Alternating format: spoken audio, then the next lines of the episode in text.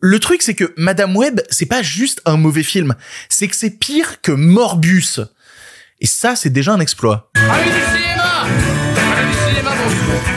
Bonjour à tous et toutes et surtout à ceux et celles qui ne sont pas d'accord. Aujourd'hui dans le pire podcast cinéma, Madame Web est en salle, le nouveau film de super-héros tant attendu ou pas, né de la collaboration Sony-Marvel, un film que tout le monde avait envie de déchirer avant même sa sortie, mais qui se révèle bien plus riche que ce qu'on pouvait imaginer. Riche de désespoir et pas beaucoup riche de super-héros, mais riche quand même. Dans la version audio, la Berlinale vient de démarrer quelques films qui m'intéressent dans sa sélection, et dans la version vidéo, les trailers sympas qu'il ne fallait pas rater. Il y aura aussi la question du public et un auditeur qui viendra nous parler de cinéma en provenance de l'île Maurice. Et voilà, c'est le pire podcast cinéma avec vous. Eh bien, ça ne va pas être dans la poche. Avant de commencer, merci aux gens qui écoutent cette émission dans son format podcast ou dans sa version YouTube, quel que soit le format que vous choisissez, blablabla. Vous connaissez la musique, il y a du truc exclusif entre les deux. Abonnez-vous aux deux, soutenez l'émission. On va parler d'autre chose. Oui, parce que avant de commencer cette émission, je voulais vous annoncer que euh, suite au succès qu'a eu les premiers bistrots d'Andrew, eh ben on va tourner une nouvelle fournée de bistrots d'Andrew. Et pour ça, du coup, ben on a besoin de vous. Si vous avez envie de participer au bistrot d'Andrew et de parler d'un film à table avec euh, toute la fière compagnie qu'on aura réunie, eh bien il y a deux conditions à réunir. La première, c'est que ben on tourne l'émission au, au, Québec, au Canada. Du coup, bah il faut euh, habiter au Québec ou au Canada ou en tout cas être un peu proche. Non, parce que quand j'avais fait la première fournée, il y a des Français de France qui m'ont envoyé des messages en disant bah je veux participer. Mais euh, on est à 5000 km frérot. Du coup, il faut être dans le coin et deuxièmement, il faut être disponible le jour du tournage qui se tiendra le samedi 2 mars. Si jamais tu remplis ces deux conditions, eh ben n'hésite pas à remplir le formulaire qui se trouve dans la description. Après, je lirai un petit peu les propositions de tout le monde et j'essaierai de, de former des équipes à peu près équilibrées. Et si jamais t'avais déjà rempli le formulaire pour la première session de tournage et que t'avais pas été retenu, sache que bah, c'est pas rédhibitoire. Tu peux remplir le formulaire pour la deuxième session de tournage. Si t'as pas été retenu la première fois, ça veut pas dire que tu seras pas retenu la deuxième. Donc hésite pas à reproposer ta candidature. Il y a plusieurs gars et plusieurs meufs qui étaient vraiment intéressants dans les premières personnes qui avaient candidaté et que malheureusement on n'a pas pu retenir pour le tournage. Donc si jamais ces personnes-là ont envie de se représenter et dire bah non mais moi je veux vraiment participer, ben go, vas-y. Et puis je verrai qui je retiens. Et s'il y a des gens qui m'écoutent parler qui savent pas du tout ce que c'est que le bistrot d'Andrew, euh, écoutez l'émission de lundi. Voilà, et vous saurez ce que c'est. Peut-être que ça vous donnera envie de venir à table et de parler de films. C'est tout ce que j'avais à dire. Abonnez-vous, soutenez l'émission, remplissez des formulaires et on va démarrer tout de suite avec le sujet du jour. Respect et robustesse, Caius C+. Alors, les nouvelles sont bonnes? Ah, ils sont pas de la dernière marée, les nouvelles Moi, je veux du féroce actualité.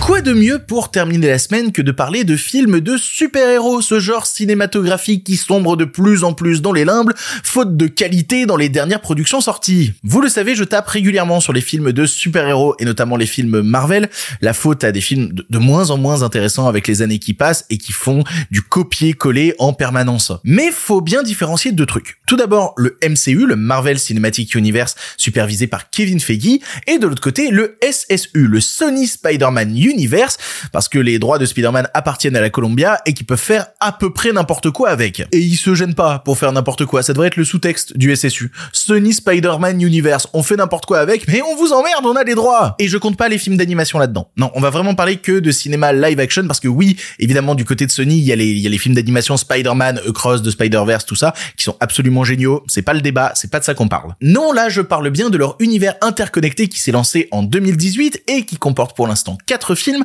à savoir Venom, Venom 2, Morbius et aujourd'hui Madame Web. Une belle brochette de champions cela. Et bientôt il y a Kraven le chasseur et Venom 3 qui arrive. Oh, ça va être super. Qui a demandé à avoir un troisième Venom? La Chine.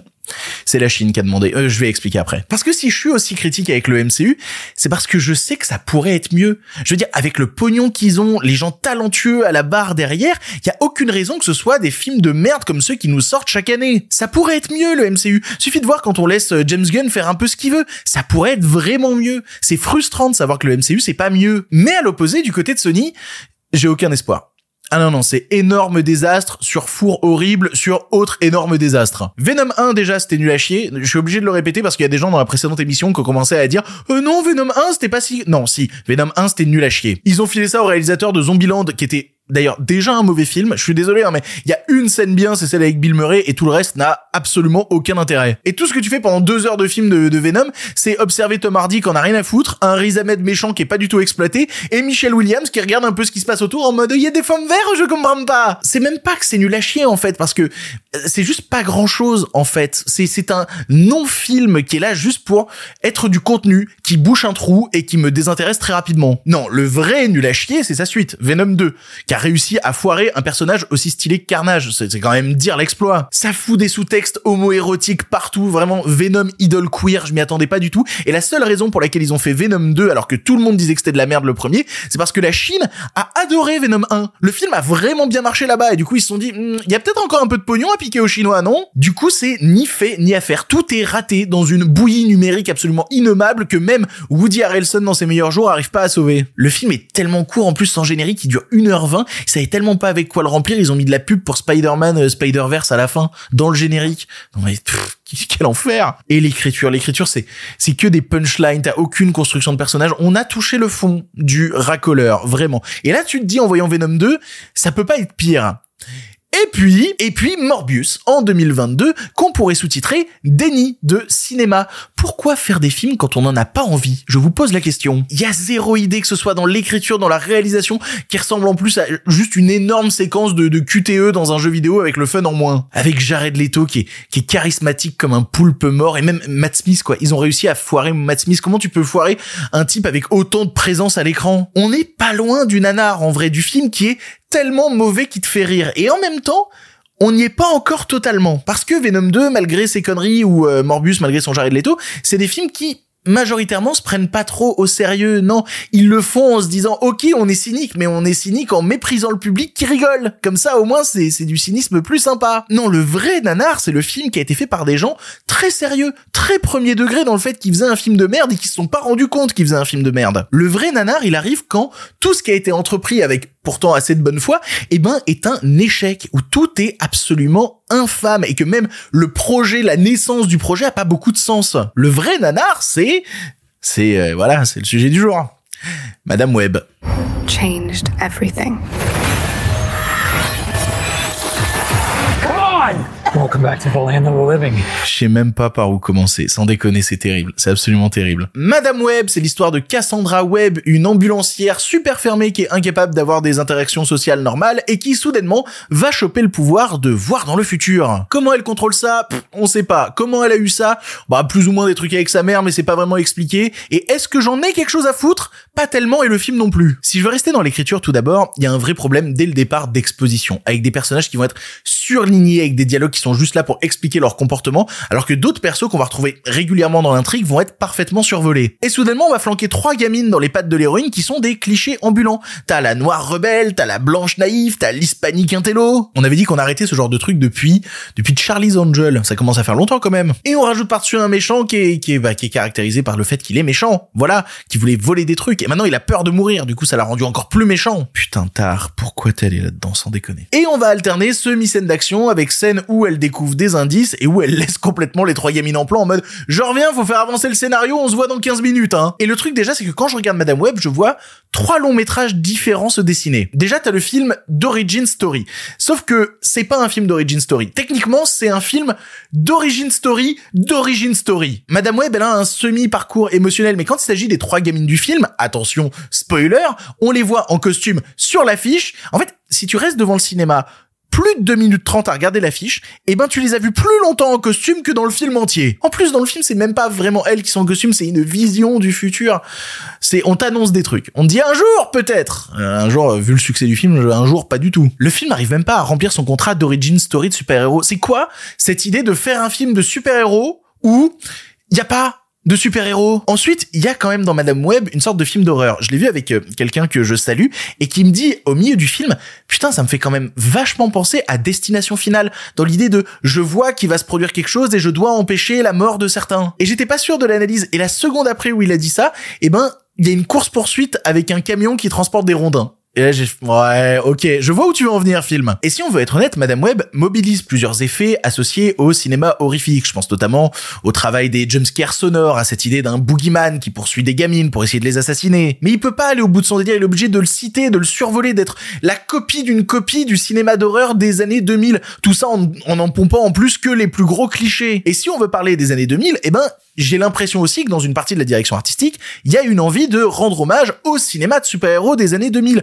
Alors ça se voit dans les références, hein. on te met une scène avec euh, Toxic de Britney Spears, un moment t'as un énorme poster de, Britney Spears, un moment où il y a un blockbuster vidéo. On dit, hey, t'as compris que c'était les années 2000 ou pas? Le truc c'est que cette envie de direction artistique très marquée qui pourrait faire penser à justement, je sais pas, Electra ou ce genre de truc, ça fonctionne pas. Elle fait vraiment toc à l'intérieur du film. Tu vois, citais Electra, c'est comme si tu regardais Electra aujourd'hui et que tu dis bah, bah c'est moche en fait. Bah oui, bah voilà, tu regardes le film, tu te dis c'est moche. Et en fait, ces trois films mélangés me donnent le sentiment de regarder une sorte de parodie de réalité. Vous voyez genre Hélène et les garçons? Bah imaginez Hélène et les garçons avec du budget et des super-héros. C'est très bizarre. Les persos ont aucune consistance. T'as Cassandra Webb qui passe son temps à, à se parler elle-même. En fait, le film ressemble à ce qui se passerait si on demandait à des aliens qui ne connaissent pas la race humaine de faire un film de super-héros comme les humains. Et donc du coup, ils tenteraient de singer le comportement humain sans vraiment réussir à faire un truc en empilant cliché sur cliché dont ils ont entendu parler. On dirait, non c'est too much ce que je veux dire, on dirait Lost Highway. On dirait Lost Highway de David Lynch, sauf que c'est pas voulu. Et ça, ça tient beaucoup aux règles mises en place par le film. Je veux dire, les règles même qui régissent le film ont aucun sens. T'as des personnages par instant qui peuvent se parler par télépathie, c'est jamais expliqué, c'est jamais repris ensuite, on sait pas pourquoi. Et puis même, le film est quand même basé sur un paradoxe temporel. C'est-à-dire, c'est un gars qui rêve du fait qu'un jour il risque de se faire assassiner et qui du coup décide d'assassiner les gens avant de se faire assassiner. Sauf que s'il avait décidé de pas les assassiner parce qu'il avait peur de se faire assassiner, bah il se serait jamais fait assassiner. Ah Il y a eu cinq scénaristes différents qui ont bossé sur le long métrage, ce qui ne dénote pas du tout d'une qualité supérieure. Non, ça montre juste de véritables problèmes de production et ça explique peut-être pourquoi le film est une hydre à plusieurs têtes qui ne matchent pas du tout ensemble. Et là, je parle que de l'écriture parce que maintenant, faut s'intéresser à la technique et c'est vraiment pas mieux. Je parlais d'Hélène et les garçons tout à l'heure et je vais vraiment rester sur cette métaphore parce que je ressens un véritable amateurisme dans l'ensemble de la manière dont est fait le long métrage. C'est filmé comme si on avait filé à une réale de web série nulle beaucoup trop d'argent et beaucoup trop de contraintes en lui disant bah vas-y fais un film maintenant. Mais elle sait pas faire. Elle est pas prête. Ça secoue dans tous les sens. On bite rien de ce qui se passe dans l'action. La caméra se retourne en permanence. En fait ça passe son temps à faire des effets de style sans jamais véritablement raconter quelque chose avec. Je peux pas m'amuser avec toi film. Je te vois même pas. Comment tu veux que je fasse quelque chose de ce bordel alors que je peux même pas l'observer? Et c'est pas aidé par le montage qui est je pense, et je pèse mes mots, un des plus catastrophiques de l'histoire du cinéma de super-héros. Vraiment, je suis très sincère là-dessus. En fait, tu sens que le film avait probablement un autre rythme à la base, peut-être quelque chose d'un peu plus posé, qui prenait plus son temps, et que arrivé au montage, les producteurs ont dit non, non, faut que ça dure moins de deux heures, donc coupez dans les scènes, raccourcissez et tout, faut que ça aille plus vite, faut mettre de l'action. Sauf que la réelle a pas du tout été pensée comme ça, non, elle est beaucoup plus calme, elle prend son temps, ça se voit notamment sur certains passages qui sont des plans séquences où tu dis ok, on est capable de réussir à détendre l'action par instant. Mais là, faut dynamiser un truc qui était pas dynamique à la base. Du coup, on va te foutre des cuts épileptiques absolument partout, des zooms digitaux qui sont immondes, la caméra tremble pas assez, du coup ils te la font trembler en plus en post-prod. Non mais c'est imbitable. Eh, si tu vois pas le film, euh, tu peux pas dire que c'est pas bien. Bah oui, tu l'as pas vu. Et même sur les transitions entre chaque plan, on te rajoute des flares, on te rajoute des bruitages et tout. Le montage est super agressif, vraiment. Il me brutalise ce montage. Bah oui, mon film il traite de distorsion du temps, du coup je vais distordre l'image, c'est pas comme ça qu'on fait. C'est pas, pas comme ça que ça fonctionne. Je pense que ce qui le plus l'amateurisme du long métrage, c'est le motif de la toile d'araignée. Ok, t'as une idée, tu te dis bon c'est Spider-Man, j'aimerais bien à un moment que un personnage regarde par la fenêtre et que le rideau ça comme une sorte de toile d'araignée. Pourquoi pas Pourquoi pas Allez, six fois ils font ça avec six rideaux différents. À un moment, t'as même un pigeon qui se pète sur une vitre et oh là là, la manière dont c'est brisé, on dirait une toile d'araignée. C'est pas possible d'avoir qu'une seule idée et de la répéter autant. C'est un film qui bégaye. Voilà ce que c'est. Et c'est un film en plus qui se spoil lui-même, donc tu peux jamais vraiment rentrer dedans. Parce que vu qu'elle voit le futur, et ben on te dit, eh, dans 20 minutes, il va se passer ça. Du coup, bah, bah, tu sais déjà ce qui va se produire. Et quand les personnages arrivent devant la scène, ils font, Oh, tiens, il est en train de se passer ça. Oh, ben j'étais déjà au courant, film. C'est vraiment une vidéo YouTube, ce film. C'est un truc qui dit, attends, regarde dans la scène d'après, ça va être bien, reste. Et en plus, le film a zéro ambition. Son final, c'est dans une usine Pepsi et les armes, c'est des feux d'artifice. On dirait la fin d'un téléfilm de Noël. Et je vous assure que j'ai même pas encore abordé tous les problèmes du film. Genre, genre, t'as Raïm, par exemple. Pourquoi la moitié de ses dialogues ont été redoublés? Ça se voit, hein, le montage essaye de cacher ça en mode, je le fais passer derrière un écran et tout, donc on voit pas sa bouche et tout. Mais la moitié du film a été redoublée. Et tu sais pourquoi ça se voit plus que par le montage? Le mixage son est raté. La voix de la prise studio n'est pas la même que la prise plateau. Et je peux rajouter un autre truc qui est, alors attention, encore une fois, semi-spoil, mais même pas, il suffit de regarder la, fiche Wikipédia la présence des parkers, c'est tellement forcé, c'est tellement lourd, c'est tellement surappuyé. T'as même un gars, un moment random dans la forêt qui fait Tu sais qu'un grand pouvoir implique, implique que tu fermes ta gueule, je t'en supplie. Adam Scott, t'aurais pu aller tourner plus vite la saison 2 de Severance plutôt que de faire ça, quand même. C'est pas un film, c'est un fan film amateur avec beaucoup trop d'argent, voilà ce que c'est. Et ce serait, ce serait vraiment hilarant si c'était pas navrant. Parce que à côté des trucs que j'ai déjà défoncés comme The Marvels, mais c'est des chefs-d'œuvre, ça mérite des Oscars. Putain, vite, portons au nu ce genre de truc. Ah oui, on va faire du nivellement par le bas parce que je pensais pas qu'on pouvait creuser plus bas que ce qui était déjà bas. On est en train de retourner à une époque où les films de super-héros étaient branlés à la piste et jamais pris au sérieux par des producteurs qui voyaient juste la cash-money qu'ils pouvaient s'en faire et qui venaient massacrer littéralement le résultat final. Non mais on est obligé de retourner à ça. Vraiment, c'est une horreur. C'est deux heures de ma vie qu'on me rendra pas. Et en plus de ça, Sony, ils en sortent trois cette année. Parce qu'ils vont aussi balancer Kraven le chasseur euh, cet été. Et en fin d'année, Venom 3. Ça va être une sacrée année 2024. Ça va être une sacrée année. Oui, Madame Web est un désastre. Et il est annonciateur de quelque chose qui me terrifie.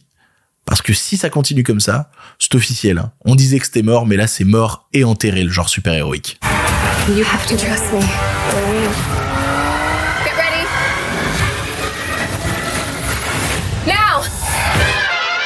Et si tu entends ça, c'est que tu écoutes la version podcast de l'émission. En effet, dans la version vidéo, on est en train de parler des trailers de films qu'il ne fallait pas rater cette semaine. Mais nous, on va partir du côté de la Berlinale. En effet, en ce moment se tient la Berlinale 2024, festival de cinéma qui avait célébré l'année dernière en 2023 avec l'Ours d'Or le documentaire sur l'Adamant. Et cette année, il dispose d'un jury plutôt très très joli puisque sa présidente c'est Lupita Nyong'o et on retrouve aussi à l'intérieur du jury la réalisatrice hongkongaise Anhui, le réalisateur Christian Petzold, le réal Albert Serra. Il y a du beau monde dans ce jury. Et je veux pas tomber dans les clichés de la Berlinale, mais je vais être un peu dedans quand même. En fait, le festival de Berlin, c'est pas du gros cinéma américain comme peut l'être par instant le festival de Venise, et c'est pas non plus l'immense variété qu'est le festival de Cannes qui vient un peu bouffer à tous les râteliers. Non, le festival de Berlin, c'est assez focus cinéma d'auteur, avec un placement en plus assez particulier dans l'année parce qu'il y a Cannes qui arrive trois mois après, donc il y a des réals qui préfèrent Cannes, c'est compliqué. C'est un festival qui a une ligne édito absolument marquée et ça se voit dans la sélection même des films en compétition cette année,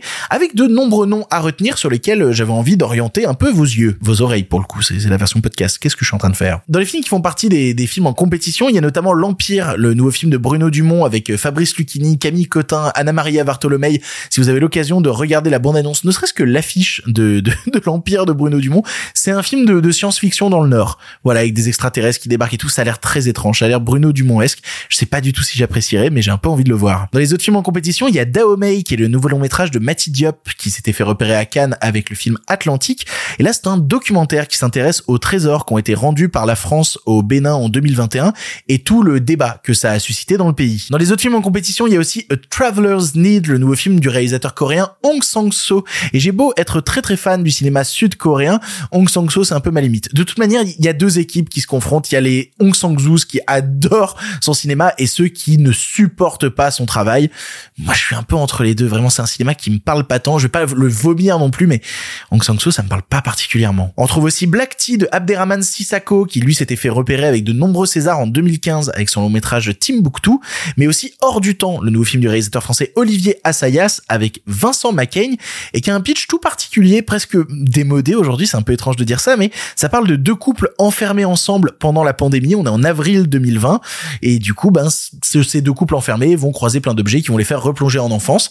Je sais pas du tout. Est-ce que ça va un peu tard pour faire ce genre de film? Hors compétition, c'est un peu plus funky ce qui se trouve à Berlin. Vous allez voir. Il y a notamment le film Sasquatch Sunset. Alors comment vous expliquer le film? Vous voyez le Bigfoot? Eh ben c'est un film sans dialogue sur une famille de Bigfoot qui partent en voyage pendant un an avec Jesse Eisenberg et Riley Keough, vraiment costumés en Bigfoot. Les reconnaît pas. Ça a l'air tellement bizarre. Sasquatch Sunset. J'ai trop hâte de voir ça, ça a l'air merveilleux. On retrouve aussi hors compétition Love Lies Bleeding, le nouveau film de la réalisatrice Rose Glass qui s'était fait déjà connaître pour Sainte Maud.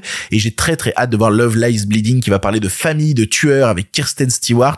Ça a l'air assez super. Il y a aussi le film d'horreur Coucou avec euh, Hunter Schafer. C'est un film d'horreur euh, américano-allemand qui se déroule dans une station alpine et où Hunter Schafer va être poursuivi par un meurtrier dans cette station. Vraiment, les premières images font très très très envie. Coucou, ça risque d'être un peu le choc horrifique de cette année, je l'espère. Et qui sera suivi au Festival de Berlin par le choc coréen de 2024 que j'attends beaucoup trop qui est The Roundup 4. The Roundup, une saga d'action sud-coréenne qui met en scène le comédien euh, Madong Seok et qui donc en est à son quatrième volet. Il casse des bouches, il mène l'enquête, il y a des méchants. J'adore cette saga de films et j'ai trop hâte de voir le quatrième. Je peux pas vous donner toute la sélection du Festival de Berlin. Je vous encourage à aller directement sur le site de la Berlinale et à vous renseigner sur tout ce qui s'y trouve.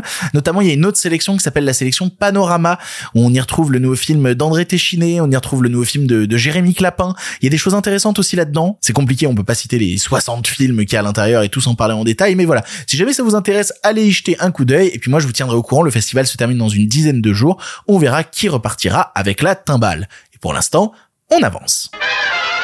Les nouvelles n'étaient pas très fraîches, en effet. Il est l'heure de la question du public. Vous le savez, à chaque émission, je poste une story sur Instagram. Suivez-moi sur Instagram où je vous dis, eh, vous avez une question sur l'actualité? Puis vous pouvez poser une question et après je les lis et après j'en retiens quelques-unes qui passent dans l'émission. Bref, vous connaissez le chemin. Le lien vers mon Instagram est dans la description. Allez me suivre. Et aujourd'hui, la question du public nous vient de Victoria BRCK qui demande énième version cinématographique à venir des 4 fantastiques. Ça pue ou il y a tout de même de l'espoir? Bah vous savez quoi, je crois qu'il y a de l'espoir. Parce que oui, j'ai été très défaitiste et très vocal pour défoncer Madame Web, mais il faut aussi dire quand les films ont l'air intéressants. Et je trouve que ce film des 4 fantastiques a l'air intéressant. Si on en parle, c'est parce que vient d'être annoncé le casting du film, qui entourera le réalisateur Matt Shackman, type qui avait d'ailleurs déjà réalisé l'intégralité de la série Vendavision. Et ça, c'est plutôt un bon point pour moi, parce que savoir que Matt Shackman va s'occuper de la série, ça me fait plutôt plaisir. J'avais beaucoup aimé la série Vendavision, j'avais pris pas mal de plaisir devant. Parce que oui, c'était du MCU, mais il y avait une envie de l'ancrer dans une certaine époque, avec certains effets de style très marqués. Il y avait une personnalité, en fait, à l'intérieur de Vendavision.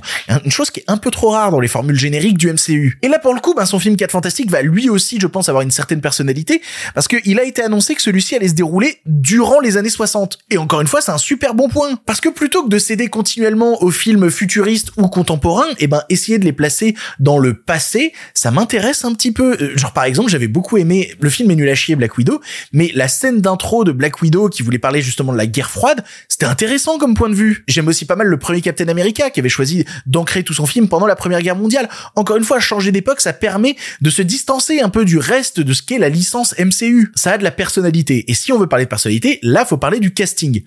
Et globalement, ça- ça- c'est sans faute. Reed Richard, l'homme élastique, sera joué par Pedro Pascal. Pedro Pascal qui subit un peu de harcèlement en ligne en ce moment. Et je comprends pas trop l'idée. C'est-à-dire que le mec est talentueux, il joue que dans des trucs assez cool, il est marrant, il, est capable de rire de lui-même. Je comprends pas trop pourquoi il se ramasse ça dans la gueule, mais je suis content de le voir en Monsieur Fantastique. Vanessa Kirby jouera Sue Storm, la femme invisible, et là aussi, bah, c'est une comédienne que j'aime beaucoup, donc je suis plutôt content. Si vous voulez un super film avec Vanessa Kirby, allez voir Of a Woman qui est disponible sur Netflix. C'est quelque chose. Alors c'est pas du tout délire MCU, mais c'est quelque chose. La torche humaine Johnny Storm sera jouée par Joseph Quinn qu'on avait vu dans Stranger Things et qui donc va remplacer l'ancienne torche humaine qui était euh, Chris Evans, voilà, qui joue maintenant Captain America, ou qui était aussi Michael B. Jordan dans le film de 2015, qui lui après a joué Killmonger. C'est un peu du recyclage tout le temps le MCU quand même. Et enfin Ben Grimes, la chose sera jouée par Ebon Moss Backrack que je connais pas. Voilà, je l'ai vu absolument nulle part, c'était dans des tout petits seconds rôles, mais beaucoup de gens m'ont dit beaucoup de bien de sa performance dans la série The Bear. J'ai pas vu The Bear, mais il paraît qu'il est super dedans. Et du coup, bah, après toutes ces annonces, je maintiens. J'ai assez envie de voir le film. Je vois un réal avec du potentiel, je vois un choix radical dans son contexte, je vois un casting qui est plutôt satisfaisant et qui a plutôt très envie de participer à tout ça. Donc oui, évidemment que je suis partant. Ça me permet de revenir sur ce que je disais sur Madame Web. Je suis désolé, je tourne en boucle pendant cette émission, mais j'ai pas envie de défoncer particulièrement des films de super-héros. Ce que j'ai envie de voir, c'est des bons films. Je veux voir des films excitants qui sortent de l'ordinaire. Et celui-là, bah a l'air un petit peu d'en faire partie, donc euh, je vois pas pourquoi j'irais contre. Allez, je saute dans le train. Ma seule peur, ma seule peur, en vrai, avec les 4 Fantastiques euh, nouvelle version, c'est comment ils vont reconnecter ce film-là au reste du MCU. Vous savez, avec tout leur délire de voyage dans le temps, de trucs temporels et tout, c'est un peu ça qui me fait peur. C'est un peu le truc qui peut merder où je vais être là genre, oh, c'est d'une lourdeur folle. J'en sais rien, ça me fait un peu peur. Mais non, dans l'idée, pour répondre à la question, euh, le nouveau film des 4 Fantastiques, ça pue pas. J'ai même un peu d'espoir. Je me répète, on juge pas un film sur sa couverture. On attend de le voir et après on se fait un avis perso. La preuve, j'ai vu Madame Web. non mais voilà, je peux clairement voir les 4 Fantastiques. Il y a aucun problème. On va attendre ça patiemment. Pour le cinéma, monsieur Leblanc, pour le grand écran, pas pour la petite lucarne.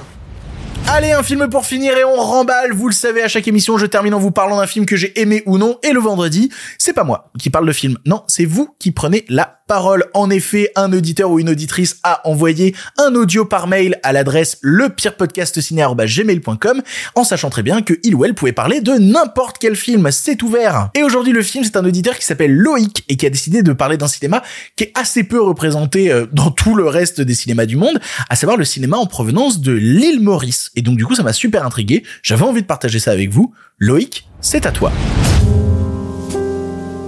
Bonjour Victor, j'espère que tu vas bien et j'espère que tes auditeurs et tes auditrices vont bien aussi. Je te remercie pour ton émission qui me divertit grandement dans les bouchons dont je fais face le soir à l'île Maurice, l'endroit où j'habite. Et justement, je voulais te parler aujourd'hui d'une production mauricienne. Je vais te parler du film qui est sorti en 2023, réalisé par John Rabot et qui s'intitule The Blue Penny. Pour moi, c'est une œuvre marquante pour le cinéma mauricien. C'est un thriller qui se déroule lors d'une réception de mariage de la haute société où secrets de famille et rivalité éclatent au grand jour. Malgré un budget modeste de 1 million de roupies, soit l'équivalent de 20 000 euros, et un tournage rapide en période de pandémie, le film brille par sa qualité narrative et visuelle. Le cœur du film bat autour de Harry Théodore, un riche homme d'affaires dont la fête de mariage de sa fille est perturbée par l'arrivée d'Anna, un personnage mystérieux qui déclenche une série de révélations. Le casting, incluant des acteurs reconnus de la scène mauricienne, apporte une profondeur remarquable au récit. Et le public et les critiques ne se sont pas trompés, pour moi, puisque s'ils saluent l'ambition et l'authenticité du film, mettant aussi en avant des dialogues soignés et une bande sonore immersive, réalisée d'ailleurs par un orchestre local, ils émettent quelques réserves sur le jeu d'acteur qui est parfois un peu surjoué ou un peu trop théâtral et une mise en scène jugée amateur. Le Blue Penny par contre est applaudi pour son approche critique de la société mauricienne et son intrigue captivante. Pour moi, le Blue Penny, c'est une pierre angulaire du cinéma de l'île Maurice. On est surtout ici habitué à accueillir des tournages. D'ailleurs, on a accueilli il y a très longtemps le tournage de Mon père ce héros et de divers films indiens, voire même des films américains. Il y en a un qui, qui était sorti récemment sur Netflix. Et ça met en lumière le talent et le potentiel local, que ce soit au niveau des réalisateurs, des acteurs ou voire même de ceux qui font la bande sonore. Ce film, qui est à la fois divertissant et réfléchi, encourage le soutien aux productions mauriciennes et démontre l'importance de la créativité dans l'expression des enjeux sociaux et culturels. Il est un vibrant appel à la fierté nationale et à la reconnaissance internationale du cinéma mauricien. Et d'ailleurs, pour ceux qui ne le savent pas, The Blue Penny est un timbre très très prisé par les philatélistes puisqu'il vaut la bagatelle de 1,7 million de dollars. Voilà, merci à tous et à toutes, je vous souhaite une excellente émission et encore merci Victor. C'est ainsi que se termine cette émission du pire podcast cinéma. Merci de l'avoir suivi jusque-là. Je suis rincé par cette semaine de travail acharné. Euh, J'ai trop trop hâte de vous montrer certains trucs qui arrivent, mais qui demandent beaucoup de boulot, beaucoup de boulot. Et en plus, on va se rajouter des nouveaux bistrots d'Andrew et tout ça. Oh là là, mon dieu, qu'est-ce qui se passe? Il se passe beaucoup de choses. Je vais avoir d'autres annonces à vous faire dans pas longtemps. En plus, il y a la centième de l'émission qui se profile très rapidement. Ce sera le, le 8 mars, je crois, la centième de l'émission. Donc voilà, il va y avoir plein de trucs à raconter. On se retrouve lundi pour une nouvelle émission. En attendant, c'est terminé. Mais si vous en voulez encore. Non mais oui, bien sûr, mais c'est fini cette histoire là. Par contre, euh, la prochaine fois, avec plaisir.